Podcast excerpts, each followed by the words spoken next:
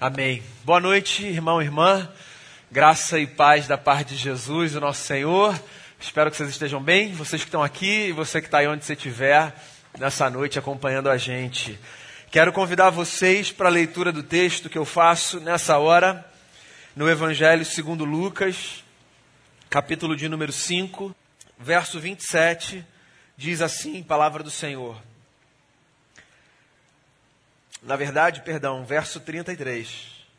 Era só para ver se vocês estavam me acompanhando, pessoal. E eles, disser, eles lhe disseram: Os discípulos de João jejuam e oram frequentemente, bem como os discípulos dos fariseus. Mas os teus vivem comendo e bebendo. Jesus respondeu: Podem vocês fazer os convidados do noivo jejuar enquanto o noivo está com eles? Mas virão dias quando o noivo lhes será tirado. Naqueles dias jejuarão. Então lhes contou essa parábola. Ninguém tira um remendo de roupa nova e o costura em roupa velha. Se o fizer, estragará a roupa nova. Além do que o remendo da nova não se ajustará à velha.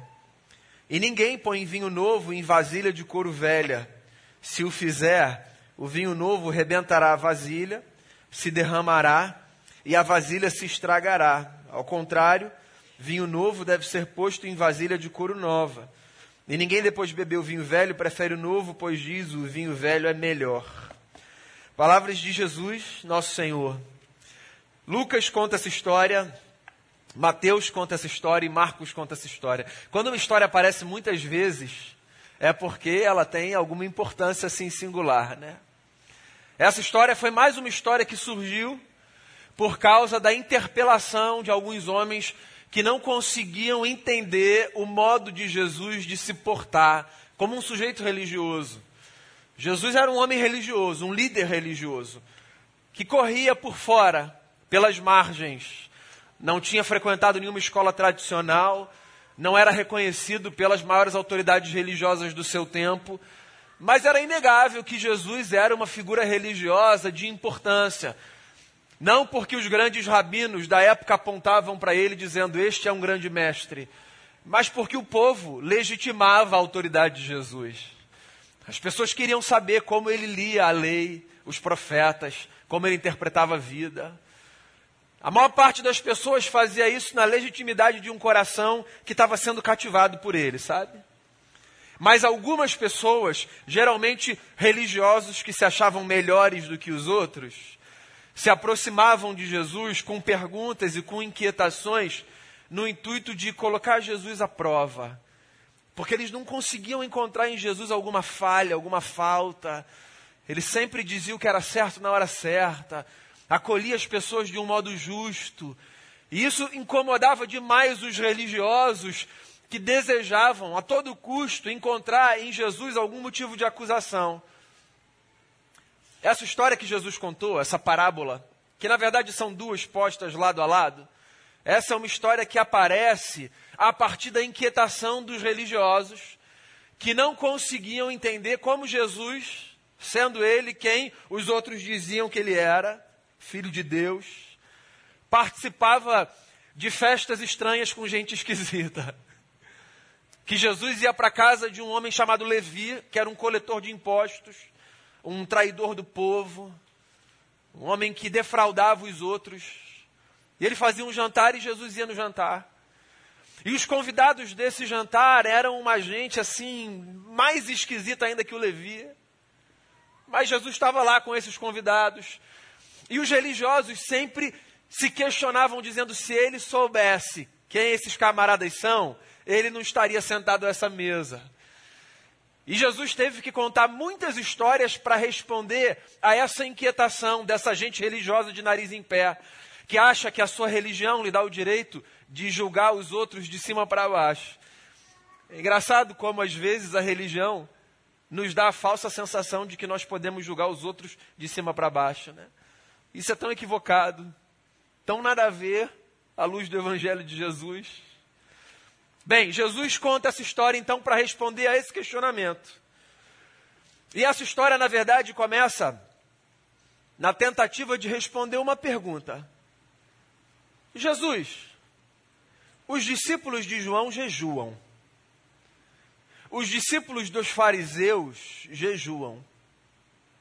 Os teus discípulos não jejuam? É engraçado, né? Como na vida há comparações. E veja bem, existem comparações na vida que são inevitáveis. Sim, nós nos comparamos com as pessoas.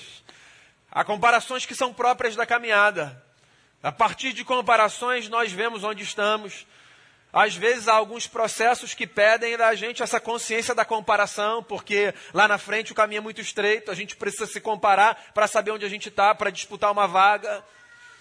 Agora, existem comparações, vamos concordar, que são absolutamente dispensáveis, né? Que só tem a ver com essa doideira nossa, me perdoe, mas eu só consigo chamar desse jeito essa doideira nossa de acharmos que todas as pessoas precisam fazer a mesma coisa no mesmo tempo. Os discípulos dele jejuam, porque os teus não? Ora, porque os deles são os deles, os meus são os meus. Quer ver? Todo mundo já ouviu isso de um outro jeito, em casa. Todo mundo vai, por que, que eu não vou? Porque você não é todo mundo. Tua mãe nunca falou isso para você? Cada um é um. Que história é essa da gente querer comparar as histórias? achando que todas as pessoas têm que fazer a mesma coisa o tempo todo. E é engraçado porque o questionamento aqui, diga-se de passagem, é um questionamento legítimo, né, do ponto de vista religioso. Os caras estão olhando para Jesus e estão questionando por que os seus discípulos não jejuam. O jejum era uma prática religiosa e ainda é. Tinha a ver com essa, com essa consciência que as pessoas tinham de que algumas coisas na vida pediam das pessoas uma abstenção, por exemplo, da alimentação para uma dedicação mais profunda a uma busca de Deus. O jejum, do ponto de vista religioso, tem a ver com isso, sabe? Com a gente se privar momentaneamente, circunstancialmente, de refeições, de alimentos, para a gente poder ter uma sensibilidade maior para perceber outras coisas. Está na mística religiosa. Então, o questionamento aqui, essencialmente falando, é um questionamento legítimo. Por que, que os teus discípulos, se você é um líder religioso, não jejuam? E os do João, teu primo, João Batista, jejuam. E os discípulos dos fariseus também fazem. Mas, primeiro, só para frisar aqui, talvez não, porque não precisa ser igual para todo mundo na mesma hora.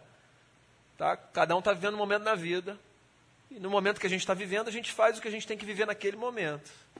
E a gente tem que parar com esse negócio de achar que porque o nosso momento é de fazer isso, todo mundo tem que fazer isso nesse momento também. Porque o momento do outro não é necessariamente o mesmo momento que o seu. A gente vive no mesmo dia, não dá para fugir disso. A gente vive a mesma hora, não dá para fugir disso. São 7h42 para todo mundo, de um domingo. Isso aí a gente não muda. Mas que momento é esse para a minha vida e para a sua? Cada um aqui tem um momento da vida. E cada momento de vida pede uma coisa de mim que não necessariamente é a mesma coisa que pede de você, certo? Mas tem mais um negócio aqui, que para mim é o mais interessante dessa história. A pergunta tem um quê de realidade, né? De por que, que eles não fazem? Está na legitimidade deles questionarem Jesus. Mas o que eles não conseguem perceber é que às vezes questionamentos certos e legítimos são mal feitos porque revelam a incapacidade das pessoas que o fazem de discernir os tempos. É isso que Jesus está querendo sinalizar para eles, os seus interlocutores, com essa história que ele conta. Ele diz o seguinte: vou ler aqui o texto que é curtinho. Por acaso vocês podem fazer os convidados do noivo jejuar enquanto o noivo está com eles? Vai ter um dia que o noivo não vai estar. Tá. E aí tudo bem, nesse dia eles vão jejuar. Mas se o noivo está na festa, jejuar para quê? Eu não sei se você já entendeu essa história que Jesus contou, né? Mas Jesus está se utilizando dessa cena de um banquete, de uma festa. Então imagina que você está organizando uma festa. Aquela festa, a sua festa, que você sonhou, idealizou, desejou, fez a lista, Chamou todo mundo que você gosta, as pessoas que você ama. Foi à porta receber cada um dos seus convidados. Preparou assim, iluminação, música, tudo do melhor. Lá na porta, para cada convidado, imagina que você chega e diga assim: Seja bem-vindo, é uma alegria ter você aqui. Vamos comer hoje não, querido? Fazer um jejum? Hoje não, hoje não. Inadequado, né? Imagina que está todo mundo lá esperando, sabe, o garçom chegar, servindo assim aquele salgadinho no começo da festa, e não passa ninguém. Você tenta ver onde é a cozinha para sentar mais perto, sabe quem nunca fez isso, né? Para ver se pega a primeira bandeja, e não passa nada. E é uma festa ou não é? Porque festa que é festa precisa ter tudo que festa tem que ter. Jesus está se utilizando desse imaginário para dizer: vocês entendem por que, que os meus discípulos não fazem jejum agora? Porque a gente está numa festa. Na verdade, essa preocupação de vocês de compararem a vida de todo mundo, na verdade, essa obsessão de vocês de controlar a vida dos outros, está impedindo vocês de perceberem que, pelo menos para mim e para os meus amigos, o momento é outro. A gente está no momento de celebrar. Só que vocês estão tão obcecados com controlar que vocês não estão conseguindo nem perceber que hoje, para a gente, é hora de celebrar.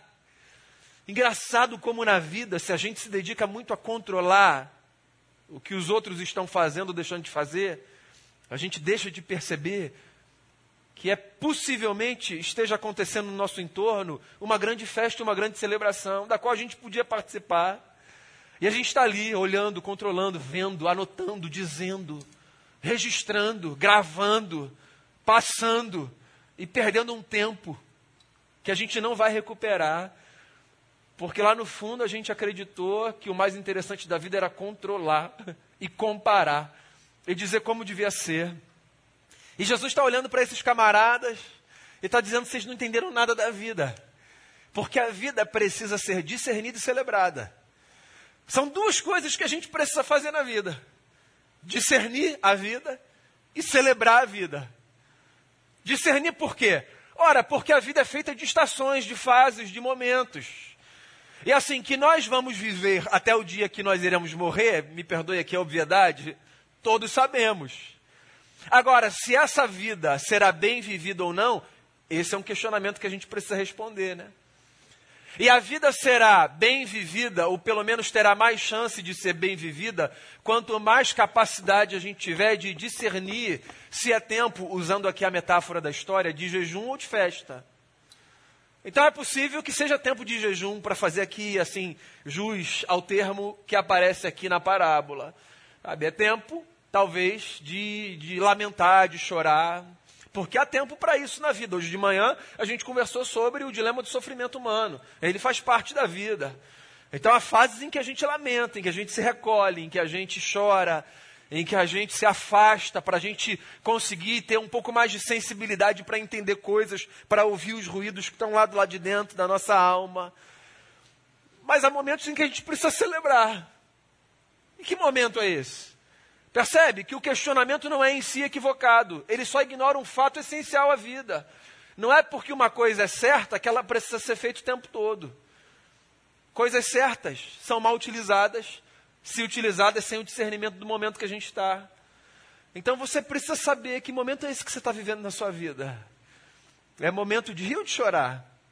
De se afastar ou de se aproximar? De intensificar ou de desacelerar? Eu gosto muito dos livros de sabedoria do Antigo Testamento. Gosto particularmente de Eclesiastes. Como chama um amigo meu, o livro mais mal-humorado da Bíblia. Gosto em Eclesiastes do texto que talvez seja o mais conhecido de todos. Há tempo para todas as coisas debaixo do céu. Há tempo para tudo. Agora, o que nos cabe é saber, hoje é tempo de quê? Então os camaradas estão se aproximando de Jesus com uma pergunta legítima, ainda que eu aqui posso pecar, mas ache que a intenção deles era colocá-lo à prova, mas a pergunta é legítima. Eles estão se aproximando de Jesus, dizendo por que, que eles não jejuam? Não jejuam porque eles não são todo mundo. E se vocês querem saber, não jejuam agora, porque agora eles estão aqui comigo, a gente está fazendo uma grande festa. Jesus, inclusive, ainda faz uma espécie de antecipação da sua morte aqui, né? Ele diz assim: ó, um dia o noivo lhe será tirado, nesse dia eles jejuarão, mas por hora o noivo está com eles. Então, um dia essa festa vai acabar, porque nós nos distanciaremos uns dos outros. Mas até que esse dia chegue, eles estão aqui para fazer festa. A gente precisa entender que tempo é esse, porque assim, há um tempo que passa e um tempo que chega. Então na vida é assim: há o antigo e há o novo. E sempre há o antigo e o novo. E quanto tempo cada ciclo dura, aí é uma outra coisa que a gente vai discernir. Mas sempre tem o antigo e o novo. Por exemplo, tem um salmo que eu gosto muito, que é o Salmo 121, que fala que a gente pode erguer os olhos para os montes. Eleva os olhos para os montes. De onde vem meu socorro? Não dos montes, está nas entrelinhas, não está no texto. O meu socorro vem do Senhor, Criador dos céus e a terra. Ele não dorme, ele não permite que os nossos pés vacilem, ele nos guarda. O guarda de Israel nos guarda, diz o salmo. E aí a parte mais legal do salmo para mim é a que o salmista diz assim, ó: Ele guarda a tua chegada e a tua saída, desde agora e para sempre. Porque a gente está sempre chegando e saindo, chegando e saindo chegando e saindo. O velho e o novo. O velho e o novo. O velho e o novo. E a gente precisa discernir que tempo é esse. Ainda é um velho ou é um novo? Ainda tem alguma coisa em curso ou tem uma coisa começando? Agora é hora de rir ou é hora de chegar? Porque senão a gente vai perder a festa que está acontecendo. Porque a gente está preso no momento que já passou. Aí vem a outra história que Jesus conta, emendada na primeira, né? Que é que ele diz: Olha, ninguém tira um remendo de roupa nova e costura numa roupa velha. Imagina, você ganhou uma roupa nova, um presente. Fala, camisa linda essa, cara. Inclusive, pensando aqui, eu tenho uma camisa de uns quatro anos ali no armário que está com um furinho. Acho que eu vou rasgar essa nova para costurar na antiga. Faz sentido? Menor sentido. Jesus está dizendo isso. É isso que ele está dizendo. Você pega uma roupa nova, rasga, para remendar uma antiga? Você não faz isso. Porque assim não vai dar conta de deixar a antiga nova e vai estragar a nova. Aí ele diz: a mesma coisa com o vinho, tem um vinho novo e tem um recipiente velho. Você não vai pegar um vinho novo e vai colocar no recipiente velho. Porque você vai estragar com o vinho novo o recipiente velho. Ele vai se romper e você vai perder o vinho. Você precisa entender que uma coisa é uma coisa e outra coisa é outra coisa. Que a gente precisa colocar pontos e iniciar novos parágrafos, outros capítulos, porque a vida é feita de ciclos. E ou a gente discerne os ciclos da nossa vida, ou a gente vai continuar fazendo perguntas bobas que nos fazem perder o que há de mais importante, que é o que está acontecendo nesse momento. É uma história simples de Jesus, né? Para responder uma inquietação arrogante de gente que não entendeu nada da vida. Às vezes os religiosos, com todo respeito, não entendem nada da vida. Eu acho que tem lições importantíssimas aqui para mim e para você. Primeira delas, para com esse negócio de querer comparar a sua história com todo mundo, achando que todo mundo precisa fazer o que você está fazendo na hora que você está fazendo, porque você é a régua do universo. Ninguém é a régua do universo. Então talvez seja o seu momento de rima. Deixa o outro chorar, se ele precisa chorar. E talvez seja o seu momento de chorar, mas não pense que o mundo precisa chorar com você só porque você está chorando. Essa minha fala não é um incentivo à falta de empatia. É só uma fala que regula a gente, sabe? Porque, sobretudo, quando a gente está, por exemplo, num luto profundo, assim, é muito natural a gente achar que todo mundo precisa parar para respeitar o nosso luto. Não, o mundo não precisa parar para respeitar o nosso luto. Graças a Deus que o mundo não para para respeitar o nosso luto, porque é exatamente porque o mundo não para para respeitar o nosso luto que a gente consegue sair dele. Porque a gente vê as coisas acontecendo, a vida passando, e a gente está desacelerado, mas em um momento a gente acelera um pouquinho mais e volta para aquela velocidade que um dia a gente já teve. Então para de se comparar naquilo que não é necessário. Há comparações que são necessárias, mas há outras que são perda de tempo. Lembra disso. Lembra também do fato de que nessa vida há antigo e novo.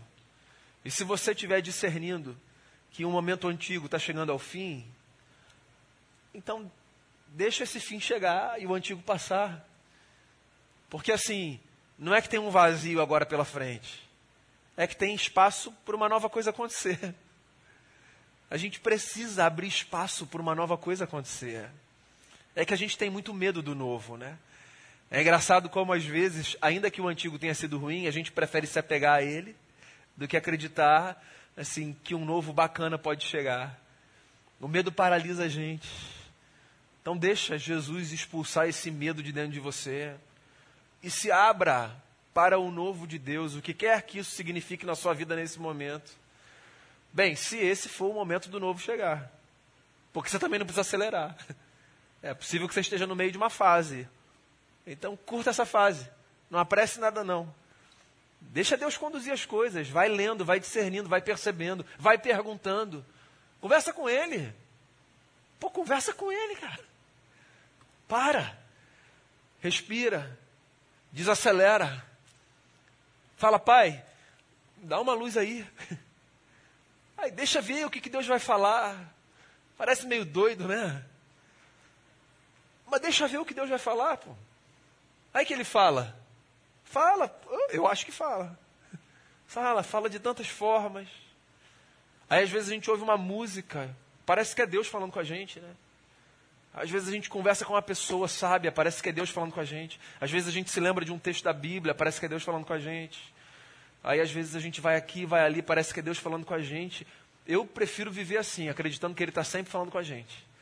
E que o nosso trabalho é discernir, assim, onde está a voz dele, porque Ele está sempre falando alguma coisa para conduzir a nossa vida.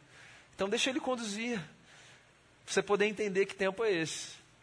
Porque uma coisa, uma coisa não dá para a gente fazer: não deixar o novo chegar. Bem, nessa história, obviamente, você sabe, Jesus é o novo de Deus que chega para todo mundo, né? E esse é o nosso lugar comum. Jesus é o novo de Deus para mim e para você. Jesus é a novidade de Deus para a nossa vida. E a partir de Jesus, esse lugar comum para todos nós, muitas faces de ciclos novos podem se revelar ao meu coração, ao seu coração. Mas o texto, essencialmente, é para dizer: Jesus é a novidade que chegou para a minha história e para a sua história. É a possibilidade da gente abandonar antigas formas de viver e encarar novos ciclos a partir de novas lentes que talvez façam muito mais sentido do que aquelas que até aqui a gente usou para enxergar o mundo. Então, a minha oração e meu desejo, meu irmão e minha irmã, é que, tendo Jesus como essa novidade de Deus para a nossa vida, a gente tenha a sensibilidade de discernir que momento é esse. E a gente abandone essa tentação boba de querer olhar para a história do outro e controlar a história do outro, que só faz a gente perder tempo. E comparar a nossa história com a história do outro, que não ajuda em absolutamente nada. Mas que a gente tenha a sabedoria de olhar para o que Jesus, esse novo de Deus na nossa vida, está fazendo e se a gente tiver que jejuar, a gente vai jejuar. Mas se a gente tiver que fazer festa, a gente vai celebrar. Celebrar. Porque alguma coisa nova sempre está chegando aí da parte de Jesus para mim e para você. Eu, pelo menos, escolhi encarar a vida desse jeito. O que Deus tem para gente sempre é bom. Sempre é bom. Então, encara esse novo de Deus, discernindo a fase que você está nessa hora contando com Jesus, a expressão de uma divindade que adora fazer festa com a gente. Amém? Vamos fazer uma oração?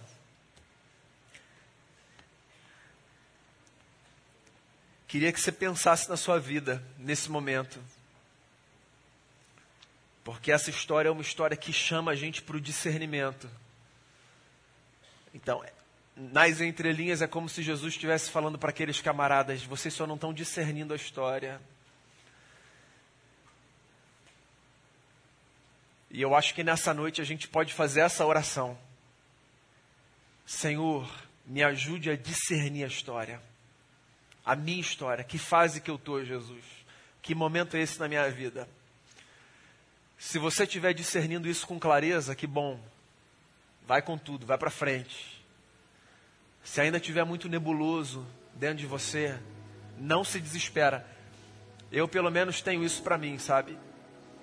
Se eu estou inquieto, se eu estou inseguro, sobretudo em coisas importantes da vida, por que eu vou me movimentar de forma tão afobada?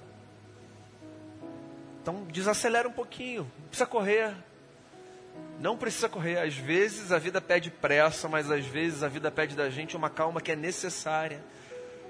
Então, se você ainda está precisando discernir o momento que você está, a fase que você está, não corra, não corra. Não corra. A gente cantou uma música ainda há pouco que diz: Ele provê, Ele provê, então não precisa correr. Você não precisa correr. Deus sempre chega antes da gente.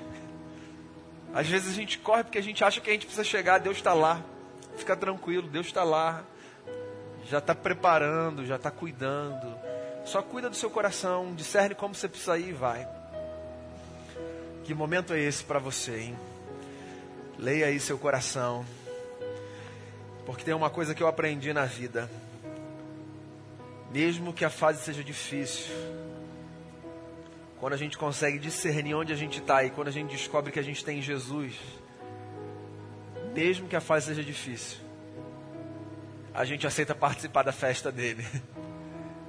Porque com ele a gente faz festa não apenas quando tudo está bem.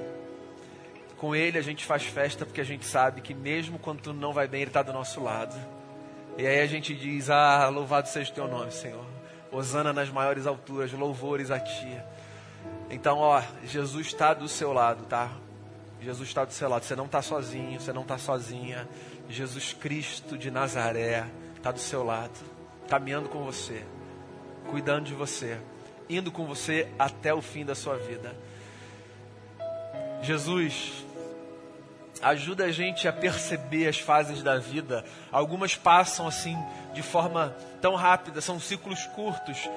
Outras demoram mais para passar, são são ciclos mais longos. Seja o ciclo curto da vida, seja o ciclo mais longo da vida, a gente quer conseguir perceber que hora é essa nossa, que tempo é esse, não o tempo que o relógio marca, mas esse tempo que tem a ver com com o momento do Senhor para a nossa vida. Ajuda a gente a discernir. A gente não quer viver por aí como um andarilho que vai de um lado para o outro, assim, sem saber para onde está indo. A gente quer. A gente quer ter propósito, a gente quer ter intencionalidade, e, sobretudo, a gente quer ter a tranquilidade de quem descobriu que pode confiar no Senhor.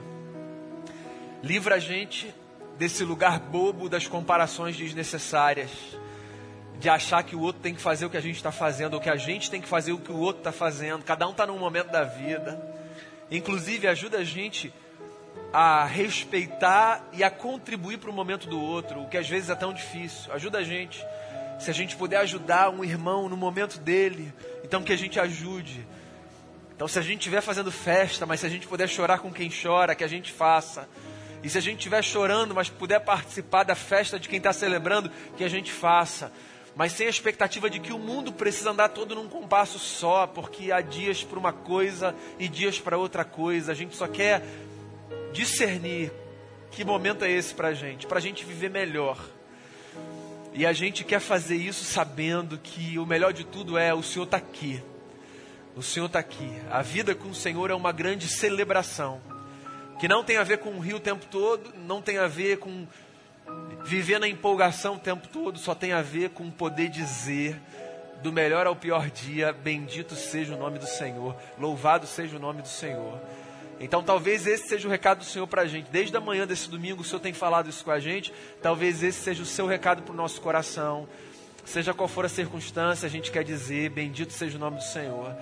Porque o Senhor do nosso lado é o que dá sentido para a nossa existência. E é isso que eu queria colocar diante de Ti em oração, Senhor. Junto dos meus irmãos e das minhas irmãs, essa gente que foi convidada para a festa que Jesus preparou para a humanidade. E é no nome dele, esse Deus bendito que acolhe a gente, que ama a gente, que eu oro agradecido por esse momento. Amém e amém.